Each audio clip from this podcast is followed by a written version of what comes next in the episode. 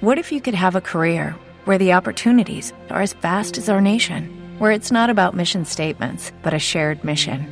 At U.S. Customs and Border Protection, we go beyond to protect more than borders from ship to shore, air to ground, cities to local communities. CBP agents and officers are keeping people safe.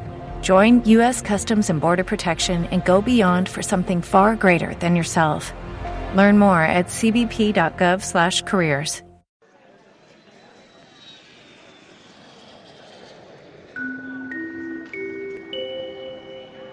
Aviso para los oyentes de On Time.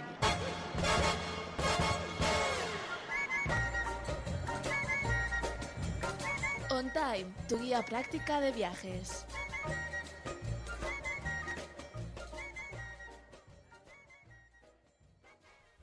Hola, son las 4 de la tarde y estás escuchando On Time, tu guía práctica de viajes con Antonio Prado y Marta García.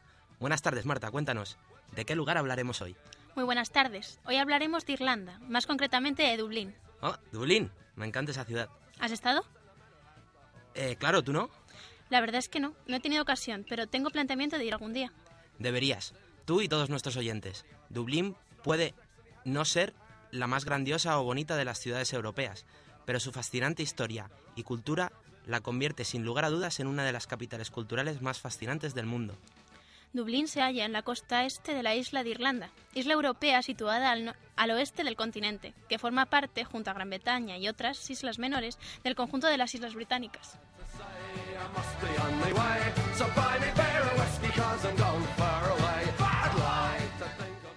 Además, Irlanda es considerado uno de los mejores sitios para ir a aprender inglés. Y en la ciudad hay muchas escuelas de inglés y buenas oportunidades para quien quiera hacer un curso intensivo o unas clases continuas mientras está trabajando. Es típico encontrar españoles que aprovechan las vacaciones para aprender el idioma. Para los interesados, la opción de hospedarse en casa de una familia irlandesa es la más aconsejable. Se practica más el idioma y te ayuda a comprender mejor su cultura de primera mano. Los vuelos baratos han hecho que Dublín, a dos horas de viaje de España, se haya convertido en un destino muy popular para los fines de semana. A eso tenemos que unir el gran número de albergues, casas de huéspedes y hoteles que existen en Dublín, para todos los gustos y bolsillos. Nada más llegar a Dublín, sería buena idea pasarnos por la oficina de turismo, un Suffolk Street, donde se puede coger folletos sobre la actualidad cultural de la ciudad e informarnos de los horarios de los transportes, aunque ir a pie también es una buena opción.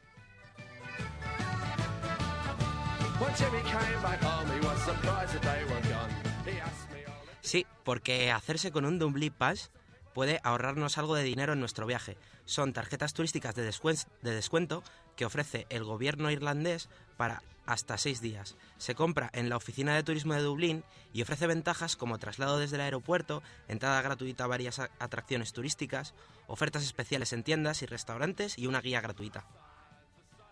Y yo me pregunto, a pesar de ser un país tan cercano al nuestro, ¿lo conocemos realmente? Pues nuestro compañero Eduardo ha salido a la calle para preguntar a la gente cuánto sabe de Irlanda. ¿Cuánto crees que sabes del mundo?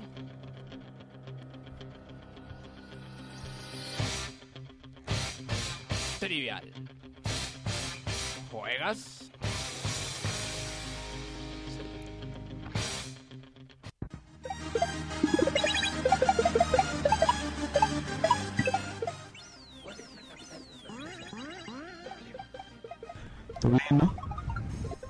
Dublín. Dublín. Dublín. Dublín. Dublín. Dublín.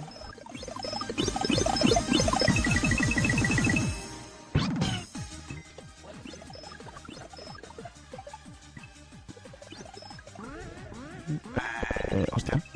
Eh, o el arpa o la gaita, una de las dos. Con lo que viene siendo el, la cosa esta que se toca mucho en Irlanda, ¿no? La zambomba. La guitarra. No lo sé. La gaita. El arpa. ¿El violín? La manimba. No sé exactamente cómo se llama, pero es una especie de arpa. No sé si arpa o lira.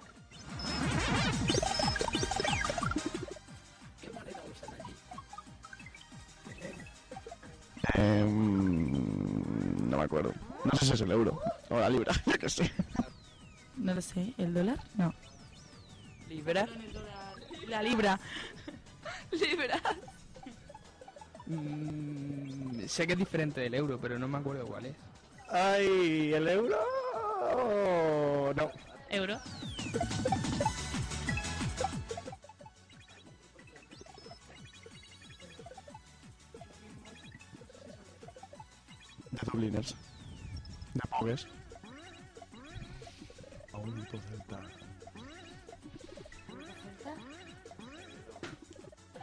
Damien Rice.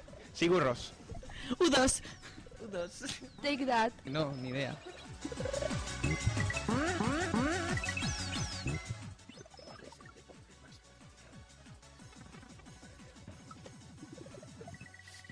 El rugby. Ay, no me acuerdo cómo se llamaba, pero era uno sí que era como medio fútbol, pero con palas. No me acuerdo el nombre. Es verdad. Sí, pero era muy raro, en plan que tenía muchas cosas. Pero no. No es el rugby. Fútbol, rugby. Bueno, sí, rugby, claro. Rugby, fútbol. ¿La liga irlandesa? Pues como en todos sitios seguro que será el fútbol. El Hurley se llama.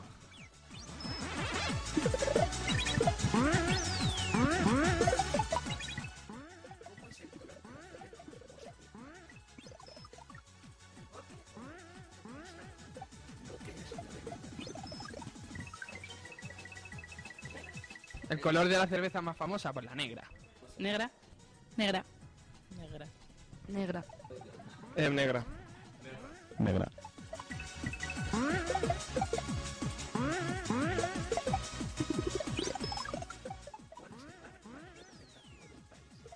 El Guinness. The National Irish Pub. ¿El bar de Mau? Ni idea. Ni idea, tío, no está en Irlanda. Guinness. Guinness. Ese mismo.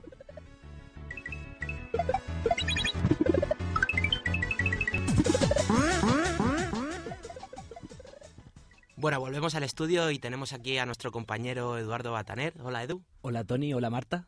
Hola. Bueno, que nos vas a contar las respuestas del trivial. Eh, bueno, lo voy a poner un poco más difícil. No voy a contar las respuestas del trivial exactamente. ¿Cómo? Pues que vais a ser vosotros los que me vais a responder. Porque como es el primer programa, pues queríamos ver si habéis, si habéis hecho los deberes. Madre mía, si lo llego a saber me lo preparo antes. Uh, Pues bueno, ahí está la gracia, que no os lo preparéis porque tampoco lo pudieron hacer los, en- los encuestados. Porque parece muy fácil, pero ante el micro sin preparárselo hay mucha presión. Y sin más dilación, aquí va la primera pregunta. ¿Cuál es la capital de Irlanda? ah, bueno, esta es muy fácil. Dublín, preciosa ciudad de la que hablamos hoy. Claro, hombre. Sí, la verdad es que era muy fácil. Pero la siguiente pregunta es un poco más difícil. ¿Cuál es el instrumento nacional?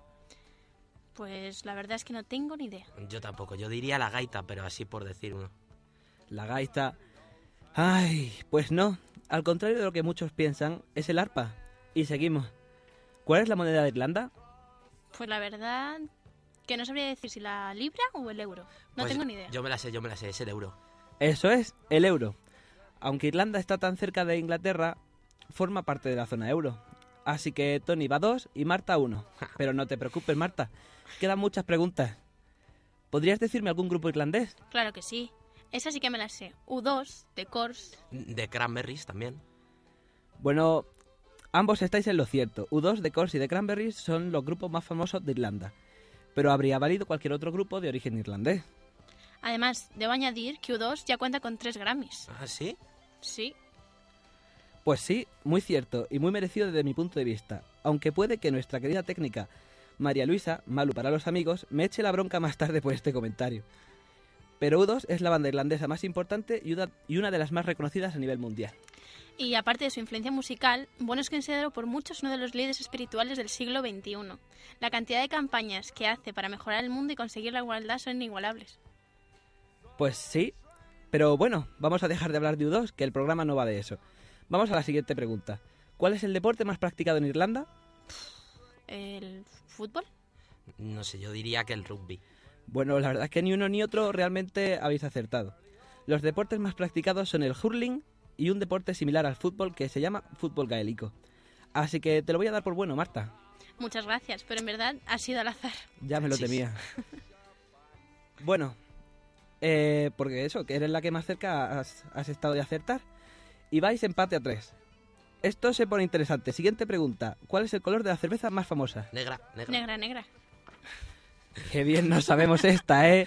Madre mía, cómo se nota que al acabar el programa nos vamos a ir a tomarnos una Guinness al pub irlandés del pueblo, ¿eh? Cierto, pero no soy muy fan de ese tipo de cerveza. A mí me encanta. Pues, pues ya somos dos.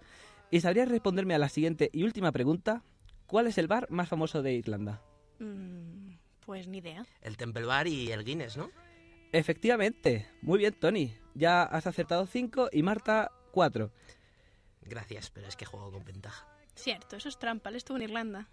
Ya, bueno, pero espero que para el próximo programa os lo estudiéis mejor. Porque vendré con nuevas preguntas para todos y esta vez no será sorpresa. Pues hasta la próxima, Eduarda.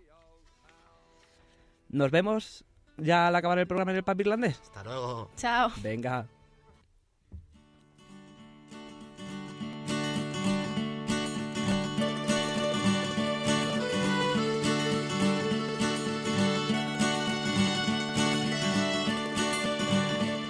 If I ever leave this world alive, well, thank you for the things you did in my life.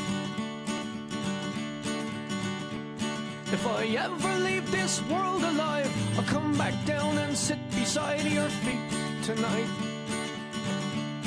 Wherever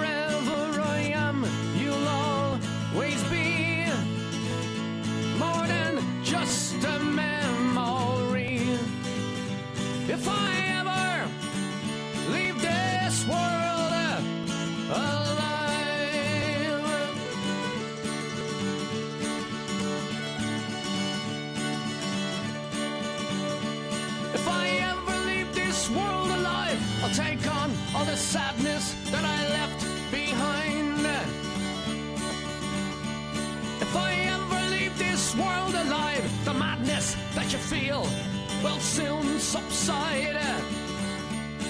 So in a word, don't shed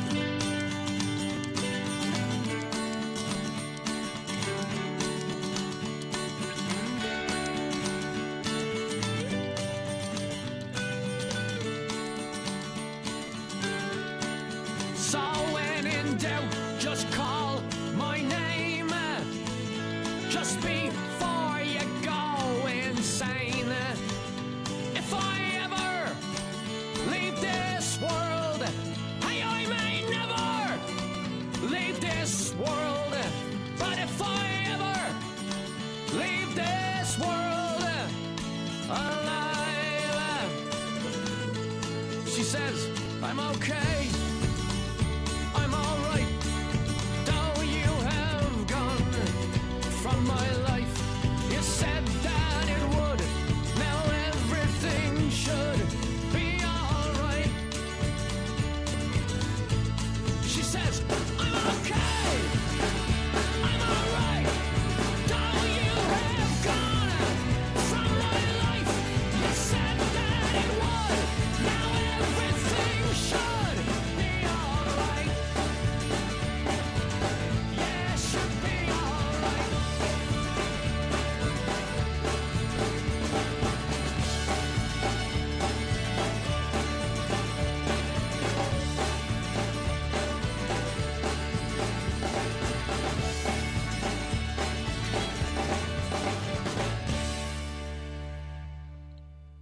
Aquí seguimos en On Time y continuamos con una sección llena de curiosidades. ¿Sabías qué?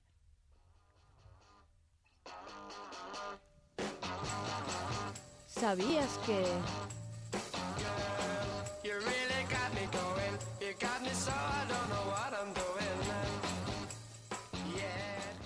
¿Sabías que el nombre de Irlanda proviene del protocéltico Iwerhu, en irlandés antiguo Eriu, que significaba gordura en el sentido de fertilidad? Y que los primeros celtas llegaron alrededor del 1600 a.C., fundando la Irlanda celta. Políticamente los celtas dividieron Irlanda en cuatro provincias, Leinster, Munster, Ulster y Connacht, de las cuales hoy se conservan tres. Ulster ahora es conocida como Irlanda del Norte y es parte del Reino Unido.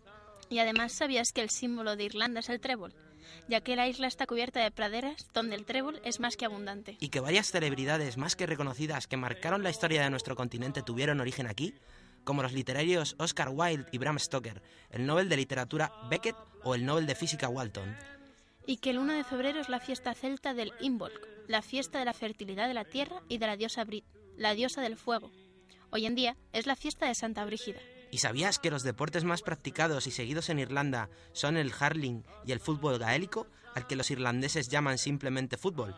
Son deportes autóctonos organizados por la Asociación Atlética Gaélica, que también organiza otros deportes nacionales minoritarios. Y que el hurling es un deporte de equipo de origen celta. Está regido por la Asociación Atlética Gaélica. Se juega con parlos, hurley, de ahí su nombre, mediante los cuales se golpea una pelota, esliotar. El juego se practica principalmente en Irlanda. Existe una versión femenina del juego que se conoce como camogie. Y que el significado de Dublín es Laguna Negra, y su significado del gaélico es población del vado de Cañizo, y fue fundada por los vikingos como centro neurálgico de su actividad militar.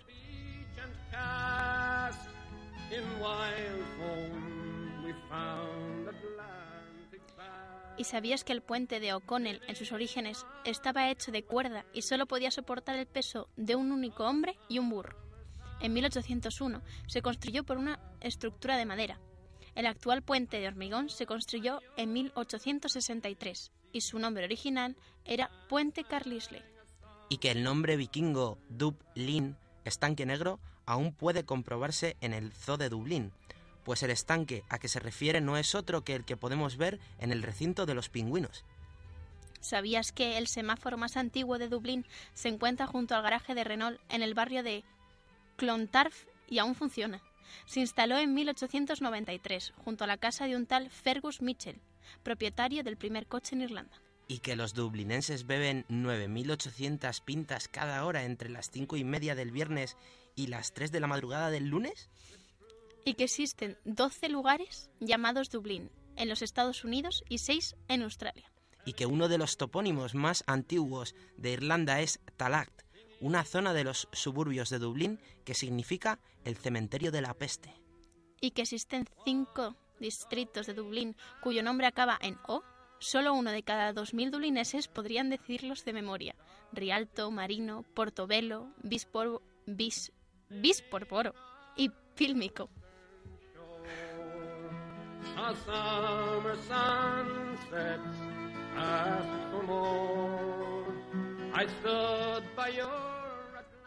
Tony, ¿a ti qué es lo que más te llama la atención de lo que acabamos de comentar? Eh, Pues lo de que los dublinenses beben 9.800 pintas cada hora los fines de semana. Eso es mucha, mucha cerveza. Sí, sí que lo son. Los irlandeses son conocidos por ser amantes de esta bebida y por ello son tan expertos en hacerlas. Eh, Y tan expertos. Pero bueno, ahora viene nuestra sección, La leyenda cuenta. ¿Y de qué trata nuestra leyenda cuenta? Nuestra leyenda de hoy. ¿De duendes irlandeses? Bueno, aunque sea lo más apropiado, tenemos una historia mucho más tenebrosa.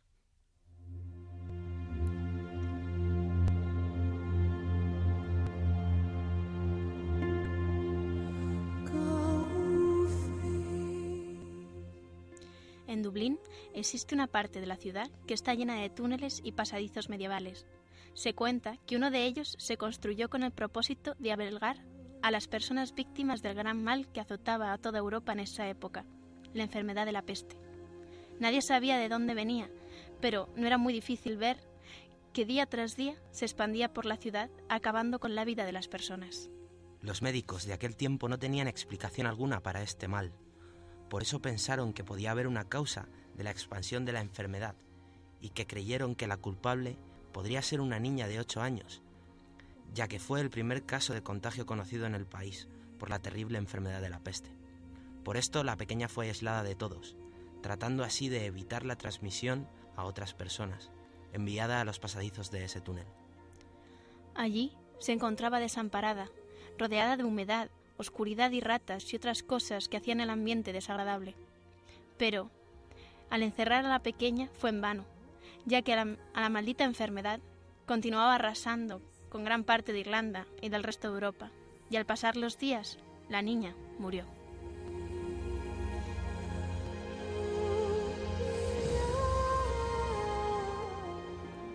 Hoy en día, ese pasadizo sigue abierto al público para que puedas caminar sobre él pero al llegar la noche lo cierran, ya que dicen que se ha visto una niña llorando y merodeando por ahí, como si estuviese perdida, pues muchos cuentan que la apartaron de su familia y de sus juguetes más preciados y que trata de buscar la salida para reencontrarse con ellos.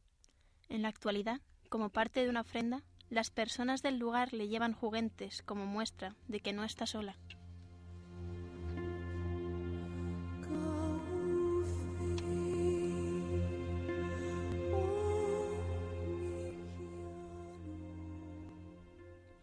Qué historia tan espeluznante, ¿eh? Mucho. A mí me dan mucho respeto las historias de espíritus. ¿Te atreverías a visitar esos pasadizos? Seguro que son interesantes, pero evitaría esta visita a ser posible. Perfectamente comprensible. Bueno, pasemos a nuestra próxima sección.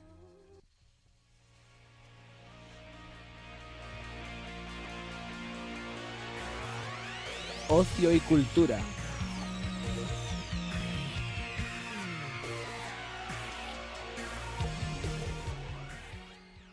En Dublín podemos disfrutar de gran cantidad de festivales de todo tipo.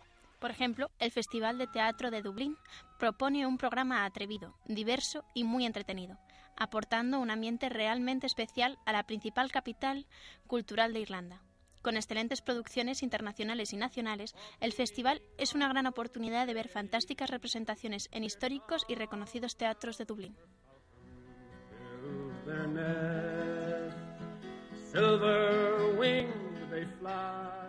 El Festival de las Parejas en Lisdonbarna se ha autoproclamado el festival para solteros más grandes de Europa y realmente es un festival de puro entretenimiento. El oficio de casamiento, de, uy, perdón, de casamentero, es una de las tradiciones más antiguas de Irlanda y data de la época de cuando los celestinos ganaban dinero buscando marido o esposa a ricos terratenientes. Dos de estos casamenteros todavía siguen practicando el oficio y la ciudad de Lisdonbarna se llena durante estos días de bailes, música en vivo, un evento hípico, actividades relacionadas con las citas de parejas y concursos de, Miss, de Mr. Lisdonbarna y la reina del Burren.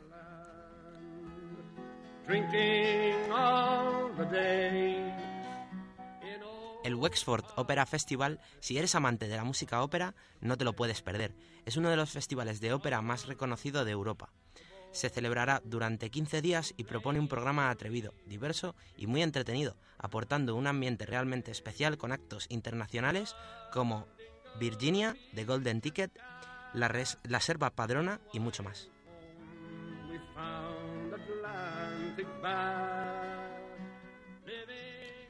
El Festival de Comida de Kinsale, ciudad que se está convirtiendo en la capital del gourmet de Irlanda, y su excelente festival de gastronomía consolida la reputación de esta ciudad como el paraíso gastronómico del país. Catas de comida de alta calidad y una oportunidad para probar platos de los mejores restaurantes de Kinsale en un festival.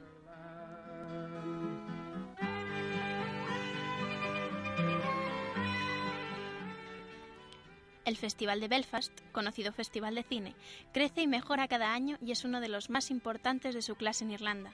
Atractivo para todo el mundo, desde los asiduos asistentes a representaciones teatrales hasta todos aquellos con interés en el mundo del cine. El festival abarca danza, teatro, nuevas músicas, jazz, blues, músicas del mundo, folk, exposiciones, comedia, cine y cultura. A lo largo de los años ha atraído a personajes tan ilustres como Jimi Hendrix, Laurence Olivier y Dizzy Gillespie. Telling jokes and the news, singing songs to. El Festival de Jazz de Cork, esta ciudad, se toma el jazz muy en serio, pero este tranquilo festival tiene la reputación de ser uno de los más distendidos festivales de jazz de Europa. Durante los más de 28 años que lleva celebrándose, el festival ha sido visitado por muchos grandes de la industria, como Ella Fitzgerald, Dizzy Gillespie, Art Blakey y Sonny Rollins. Asked for more. I stood by your Atlantic sea and I sang a song. Muy interesante nuestra selección de festivales. Sí, me encantaría ir al festival de jazz, pero el festival de parejas me llama muchísimo la atención, me parece curiosísimo. Sí, a mí me chocó bastante, es muy curioso y estoy seguro de que merece la pena visitarlo. I saw you crying in the morning light. Bueno, y por todos es conocida la música tradicional irlandesa o lo que es igual la música celta. Los instrumentos típicos irlandeses son el arpa, símbolo nacional que, perdón, símbolo nacional que encontrarás en las monedas acuñadas en Irlanda, la gaita y un flautín. ¿Ves? Si ya te decía yo que a mí me sonaba la gaita. No ibas, no, no, si no ibas muy desencaminado. Escucharás música irlandesa en muchos bares y en casi todos tienen mini conciertos de bandas y solistas. Algunos incluso no se olvidan de tocar el himno irlandés, para lo, para lo que todo el mundo en el bar se pone en pie y canta con la banda. Así que os damos un consejo. Si no te sabes la letra, ponte de pie, solo por mo mostrar respeto. As I was going over the far famed Kerry Mountains, I met with Captain Farrell and his money he counting. I first produced me pistol and I then produced me rapier. Sing stand and deliver, for I am the boldest saber. Muster ring the maneuver, whack fall the daddy-o, whack fall the daddy-o, there's whiskey in the. I counted out his money, it made a pretty penny. I put it in my pocket and I took it home to Jenny. She sighed and she swore she never would deceive me. But the devil take my word for it, never can be easy. What's your Whack ball the daddy-o, whack ball the daddy-o, there's whiskey in the jar. I went up to my chamber, all for to take a slumber. I dreamt of gold and jewels, on sure it was no wonder. But Jenny threw me charges and she filled them up with water and sent for Captain Farrell to be ready for the slaughter. Wash a ring of a doo of a da. Ball the daddy-o, whack ball the daddy-o, there's whiskey in the jar. Twas early in the morning, burrows the trouble. Up comes upon a footman like was Captain Farrell The force produced my pistols Which stole away my rifle. I couldn't shoot the water so prisoner I was taken. What's the rest of my doing of my dad? My father, daddy, oh My father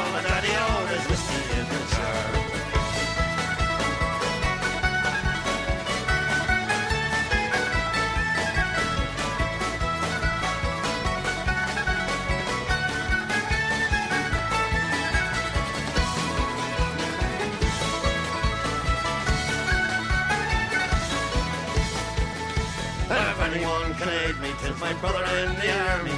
If I can find a station in Cork or in Killarney, and if you'll go with me, we'll go roaming through Kilkenny. And I'm sure it should be better than my own sporting of a doo of a da. Whack ball the daddy-o, whack ball the daddy-o, there's whiskey in the jar. There's some take delight in the carriages are rolling, and others take delight in the hurry and the bowling. The juice of the burning, and courting pretty maids in the morning, bright and early. Rush.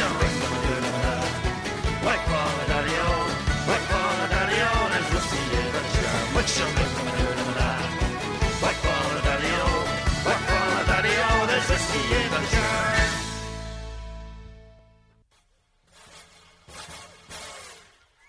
¿Quieres conocer el mundo? En On Time es tu destino seguro.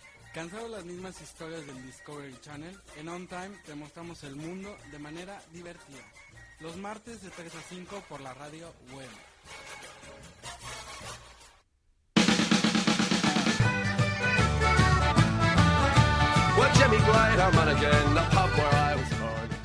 La danza irlandesa se ha empezado a hacer famosa en el mundo entero gracias a Riverdance, una compañía de danza que la ha popularizado y ha realizado miles de shows por todo el mundo. O Lord of the Dance es también muy conocida. En algunos bares también tienen espectáculos de danza irlandesa, como en el Zanzibar de Dublín, en la orilla del río Liffey.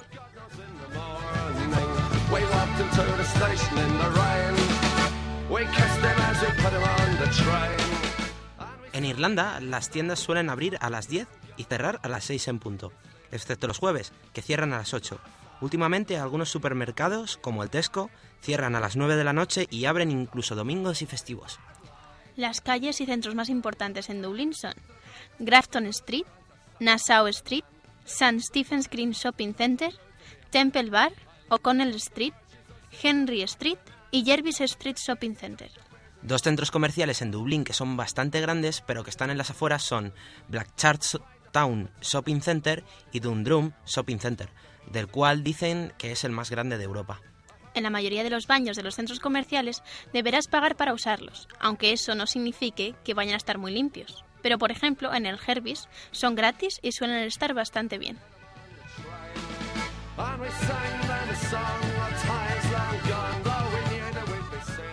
Los precios son mucho más caros que en España, pero hay veces que en rebajas encuentras cosas mucho más baratas, dado que suelen tener grandes descuentos. Lo que más notarás día a día es el precio de la comida, así como de la fruta, que es carísima, pero de mala calidad por lo general. El supermercado más famoso y donde podrás conseguir las cosas más baratas e incluso algunos productos españoles es Tesco. Además, para los aficionados a coleccionar puntos es una auténtica mina de oro. Los hay que han conseguido vuelos gratis.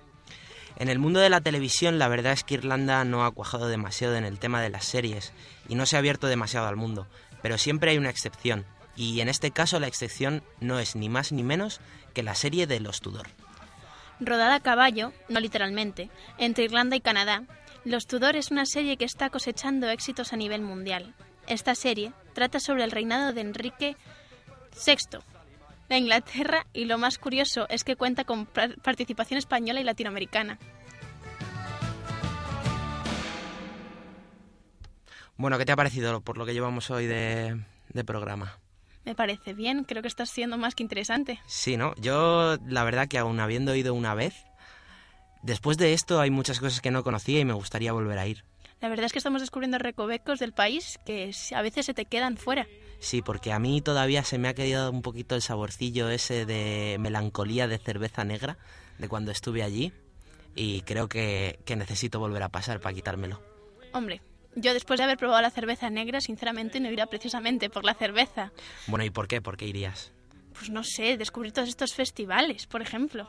Ah, sí, de, la de música. Sí, el jazz la verdad es que me encanta y después de haber descubierto esto, aún son más las ganas. Ah, sí, ¿el jazz te gusta? Sí, la bastante. Y los chicos irlandeses no pintan mal. Ah, sí, los irlandeses. bueno, yo tengo que decirte que cuando estuve allí las chicas tampoco pintan nada mal, ¿eh? No, no, tienen la piel clarita. Son muy monas. Bueno, pues eh, seguimos eh, con nuestro programa. Eh, vamos a pasar a nuestros compañeros Eduardo Bataner y Sergio Vega, que han realizado un reportaje sobre tres interesantes temas. Cine irlandés, música actual y dónde salir de fiesta. Vamos a ver. Around the Weekend.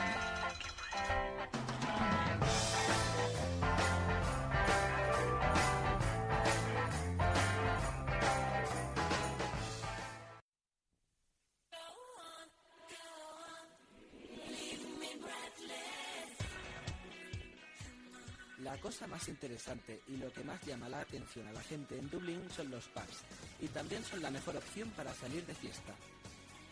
Esta es la primera cosa que una persona en Dublín tiene que entender. Toda la cultura de Irlanda y la vida social gira en torno a los pubs. La mayoría de los viajes en la ciudad empiezan y acaban en un pub. Dicen que es casi imposible cruzar Dublín sin pasar por uno solo. La ciudad está plagada de ellos. La experiencia de estar en un auténtico pub irlandés es siempre curiosa. La decoración, los camareros encorbatados detrás de la barra o el modo peculiar de tirar las guinness son cosas que dan a los pubs irlandeses su personalidad especial.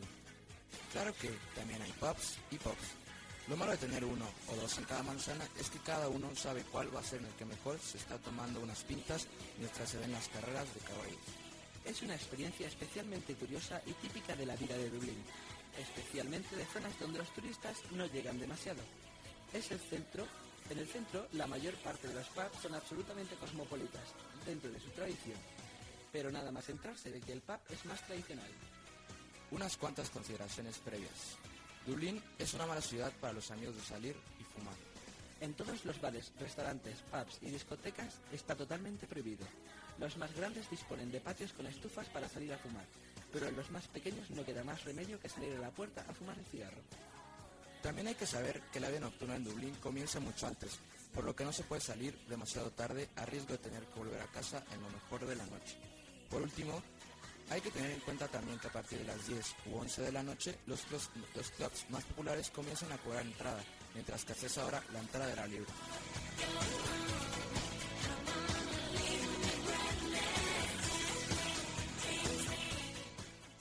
Quien quiera un ambiente algo más parecido a los bares de copas de España tiene que buscar, a muy escasos metros, dos clubs como el Metz. que es un poco diferente, aunque también tiene más aspecto de club que de pub. Es ideal para quien está harto de haber pasado el día en bares típicos de Dublín y quiera tomar una penúltima pinta en un sitio algo más oscuro e informal. La zona de bares de la ciudad se extiende hacia el sur por George Street, con lugares menos turísticos pero quizás más recomendables. Pero antes de seguir profundizando en el sur, hay que detenerse en los bares sensacionales frente a la orilla norte del río, el Zanzíbar y el Pravda. Estos dos bares forman parte de lo mejor de la noche de Dublín. El Zanzíbar es algo más parecido a una discoteca clásica, con su pista de baile, su barra alargada y música alta.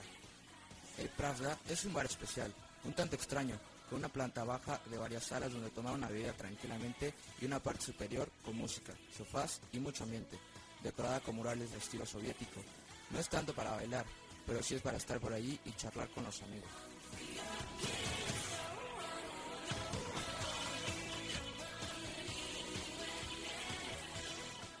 Si queréis sorprenderos y tomar una pinta o un café tranquilos en un entorno único, podéis ir al final de Henry Street, donde lo que parece una iglesia no es en realidad una iglesia, sino uno de los bares y restaurantes más espectaculares de Dublín. El John M. Keating, sea por la noche o durante el día, es una visita obligada. Por la noche, los irlandeses suelen quedar a las 7 u 8 de la tarde para empezar la noche. Esto se debe a que los pubs y las discos cierran muy pronto. A las 3 de la mañana, cuando cierran las discotecas, te será casi imposible encontrar un taxi, porque es casi el único medio de transporte, y la gente hace largas colas hasta encontrar uno. Aunque en algunas ciudades, como en Dublín, tienen autobuses nocturnos de lunes a sábado con un precio mínimo de 4 euros el viaje. Por eso hay veces que te compensa más un taxi, sobre todo si lo compartes.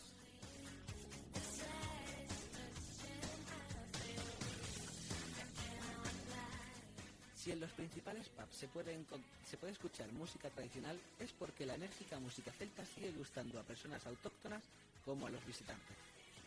A pesar de que no hayan olvidado sus raíces, también hacen música más moderna y haciéndola triunfan en todo el mundo. The Course, The Cranberries o U2 son ejemplos de ello. Recordamos que U2 es la banda irlandesa más importante y una de las más reconocidas a nivel mundial. Por último, el tema del cine. Comentar la brillante jugada por parte del gobierno irlandés para promover su cine. Bajaron los impuestos que costaba hacer una película en el país a los autores extranjeros y muchos de ellos migraron allí para realizar películas inspiradas en esta maravillosa tierra. Las películas irlandesas más, más exitosas incluyen El viento que agita la cebada, Intermission, Michael Collins, Las cenizas de Ángela, The Commitments, 11 y El hombre del padre.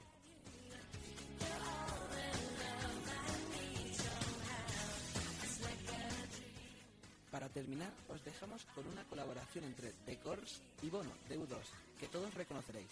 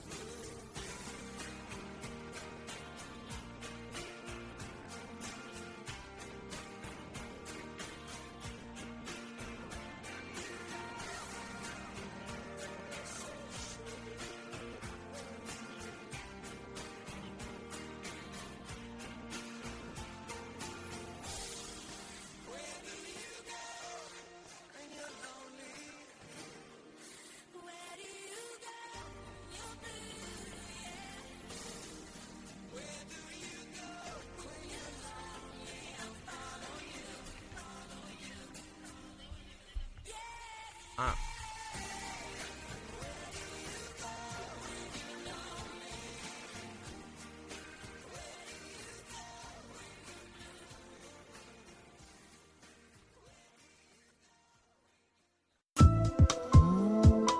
www.wemcom.es Espacio Universitario Global. Todo el deporte en Wemcom. Tu espacio, tu red, tú. Tu información, tu música, tú. Tu espacio, tu red, tú. Tu música. Wencom Radio. La radio más cerca de ti. Únete a la red. www.wencom.es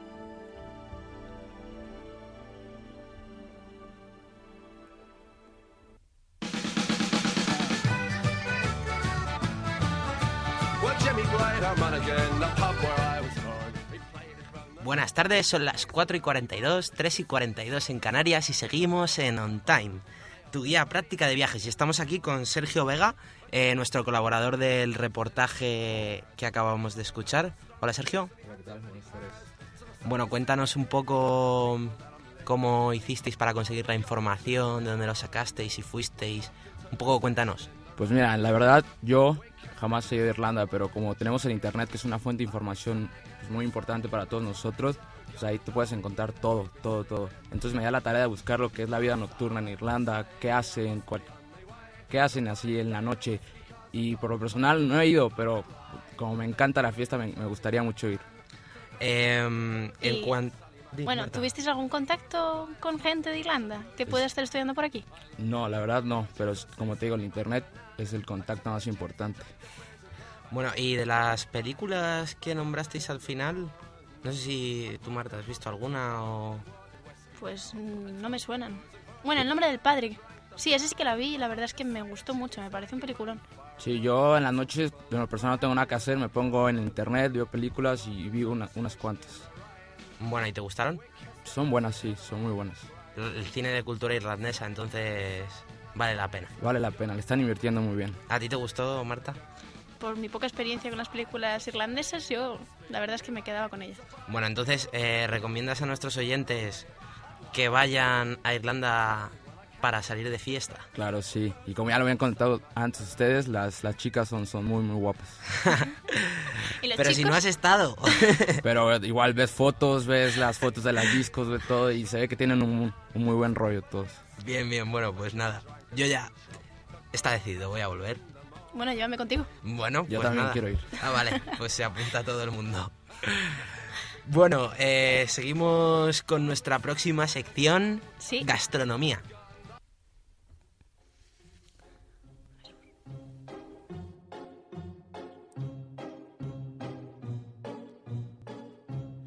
Huele que alimenta.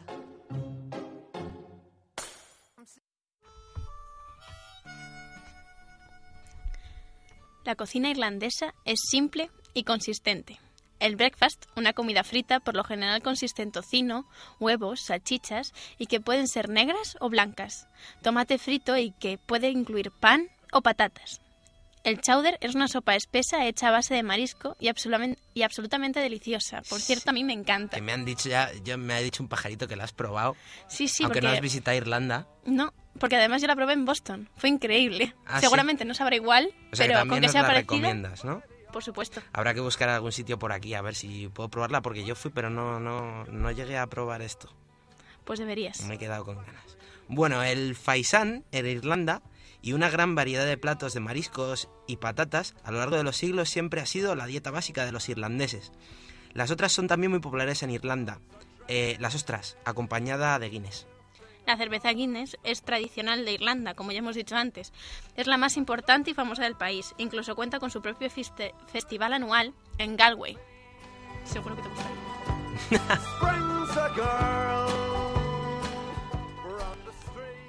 En realidad ahora no hay nada que me apetezca más que una Guinness. Pues ¿sabes dónde sería ideal disfrutarla? En la Guinness Storehouse. Y continuamos con nuestra sección El Rincón.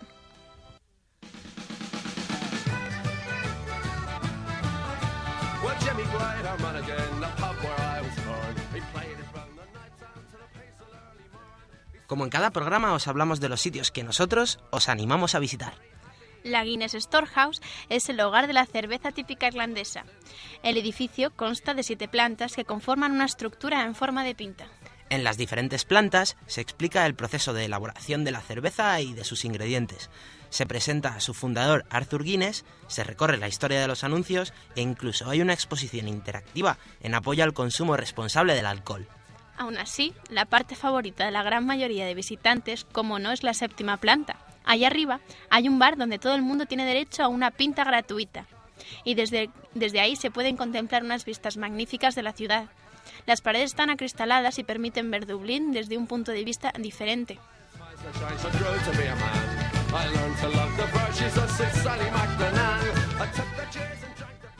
El Stephens Green es un parque situado en la zona más acomodada del centro de la ciudad.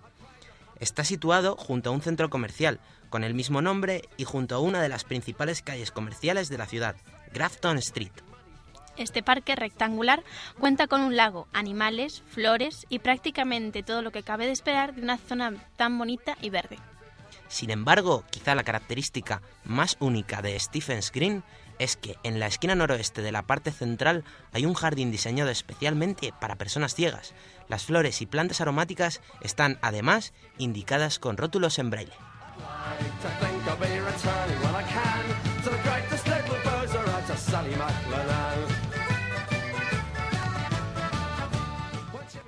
La verdad, Tony, es que cada vez tengo más ganas de ir a Irlanda. Y yo no me canso de decirlo, estoy deseando volver porque cuando estuve no estuve aquí en la Guinness Storehouse. Es verdad, ¿no fuiste? No, eh, fui muy pocos días y con tanto que ver no me dio tiempo a ver todo y, y no me dio tiempo a ir a, a este sitio en concreto.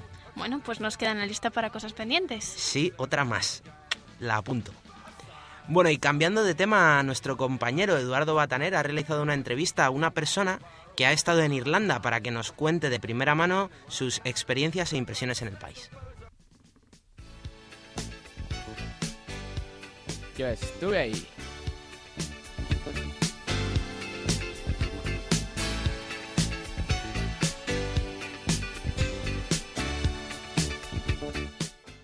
Verónica, estudiante de comunicación audiovisual de la Complutense.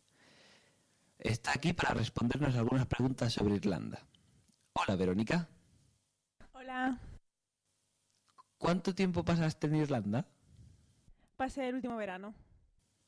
¿Fuiste sola o con más gente? Fui con mis padres a visitar a mi hermano que vive allí. ¿Cuál fue tu mejor experiencia en el país? Pues no sé, imagino que conocerlo, ir a visitar los castillos, porque te encuentras muchísimos castillos repartidos por toda Irlanda y conocer a la gente. ¿Y qué pensaron tus amigos de este país? ¿Cuándo volviste y le contaste lo que habías visto? Pues tienen mucha envidia, quieren ir ellos también. ¿Y cómo es la calidad de vida en Irlanda? Pues últimamente es un poco mala, sobre todo porque han tenido que recibir ayudas de la Unión Europea y están un poco jodidos, económicamente hablando. ¿Qué se puede hacer en Irlanda los fines de semana? Hay muchísimos bares por todos sitios, muchísimas discotecas, puedes encontrar fiesta en cualquier sitio. ¿En cualquier sitio? En cualquier sitio. Por ejemplo, Yo, por ejemplo, fui a un bar que se llama Ambro, que está dedicado al rock y tocan bandas en directo y no sé, muchísimo, muchísimo ritmo, muchísima gente por todos sitios y no sé, estaba muy bien. ¿qué es lo que más te ha gustado de este país? La gente y la cerveza. ¿Y por qué? Porque está muy buena la cerveza y porque la gente es súper maja, súper simpática, súper afable. La gente más afable que he visto en mi vida. ¿Has visto alguna vez un partido de hurling? No, no tengo ni idea de qué es. ¿Y te gustaría saberlo? Estaría bien saberlo, sí. El hurling es un deporte muy famoso en Irlanda, parecido al hockey. ¿Has probado la cerveza Guinness u otra bebida típica irlandesa? Sí, he tomado cerveza Guinness y alguna que otra cerveza irlandesa más, cuyo nombre no recuerdo. ¿Y el Baileys? El Baileys lo he probado también y no me gusta demasiado. ¿Y la cerveza te gustó? Mucho, sí. ¿Has bailado o has visto bailar alguna vez el tap irlandés? Nunca lo he visto. ¿Cómo describirías a la gente irlandesa? Son gente muy afable, muy simpática. ¿Qué es lo que más te ha gustado de la comida típica irlandesa? No he comido mucha comida típica irlandesa porque tampoco me gustaba demasiado. Es todo muy con mucha grasa. Les gusta mucho como a los ingleses eh, los desayunos con bacon y huevos y los fish and chips. Eso sí estaba bueno, pero no me gustó mucho la comida irlandesa, ¿no? ¿Qué son los fish and chips? Fish and chips son patatas con pescado, muy típico, recién pescado, sobre todo si estás en algún pueblo cerca del, del mar. Eso está buenísimo. ¿Y es caro? Depende de dónde vayas, pero no, no suele ser caro. ¿Qué es lo que más te ha sorprendido de este país? El tiempo. O sea, podías estar en cualquier sitio que hiciera muchísimo sol y empezaba a llover de un momento a otro. Aunque fuera pleno verano y hiciera calor, llovía. Aunque hiciera sol. ¿Cómo describirías los paisajes irlandeses? Verdes, llueve muchísimo, acabo de decir, y muy bonitos. ¿Estuviste en algún sitio especial que te gustase? Los castillos. El Barney Castle es muy bonito y está muy bien para visitar. ¿Y espacios naturales? El Barney Castle está rodeado de un jardín enorme que también se puede visitar. ¿Qué hiciste la mayor parte del tiempo que pasaste en Irlanda? Turismo. Visitar eh, diferentes ciudades. Estuve en Galway, estuve en Limerick, que resultó que era una ciudad de, de mafiosos y no sé, fue muy divertido. ¿Dónde pasaste la mayor parte de tu estancia? En Cork. ¿Dónde queda eso? Para nuestros oyentes que puedan no saberlo. En la zona sur de Irlanda, de la República de Irlanda. ¿Está cerca de alguna ciudad más importante? Eh, está justo debajo de Galway. Bueno, y ahora cuéntanos alguna experiencia. Pues se me ocurre así que una vez estábamos en, en un bar, mi hermano y yo, era una fiesta y mi hermano arrancó un banderín para que me lo llevara yo de recuerdo y nos echaron del bar. Pues muchas gracias.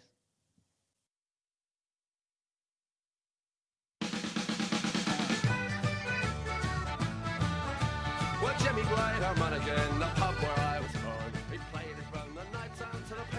Bueno, como bien dice nuestra entrevistada de hoy, Verónica, es muy cierto que Irlanda es un país muy verde. Así es. Como nos comenta, es a causa del tiempo. En Irlanda llueve muy a menudo. El clima de Irlanda es típicamente insular y de naturaleza templada, a consecuencia de los moderadamente húmedos vientos de componente atlántico, evitando los extremos de las diferencias de temperatura, perdón, de temperatura que sí están presentes en todas regiones de similar latitud. Y es que hace mucho frío siempre. No siempre, pero la mayor parte del tiempo. Yo la verdad que es una de las cosas que, que no me gustó mucho de Irlanda, este clima así un poco más grisáceo. Yo no sé tú qué tiempo te gusta. Pues yo lo agradecería, la verdad. ¿Eres de calor o...? No, no, no, soy más de, de frío y lluvia. Sí, yo a mí es que todos estos temas del norte de Europa, en cuanto a- a- al tiempo, no, no me gusta mucho. Pero bueno, vamos a seguir. Las precipitaciones allí caen durante todo el año, eh, pero generalmente son ligeras y particularmente en el este del país. Al oeste del país, en cambio, tiende a ser más húmedo y propenso a tormentas atlánticas, especialmente en los últimos meses de otoño y de invierno, que traen de vez en cuando vientos destructivos y la mayoría de precipitaciones en estas áreas, así como nieve y granizo. Las regiones del norte de Galloway y el este de Mayo eh, tienen la mayor cantidad de incidentes de relámpagos registrados anualmente, de 5 a 10 días por año. Las nevadas prolongadas son raras y tienden a estar confinadas en la mitad norte del país. En algunas zonas del sur y del sureste no nieva desde febrero de 1991. Que además es eso, porque mm, a mí lo que me gusta de los eh, climas fríos es que nieve de vez en cuando, ¿no? Porque siempre está bien disfrutar un poco Hombre, los de... paisajes blancos los son muy bonitos. Claro, entonces encima si hace mal tiempo y no me nieva, pues ya no me gusta tanto. Ya no te gusta tanto. No. Pues entonces creo que debería subir un poquito más para el norte. En resumen, si quieres ir a Irlanda, sea cual sea la época del año, os recomendamos que llevéis ropa de abrigo y si queréis unas vacaciones de sol y playa, mm, no es a donde deberíais ir.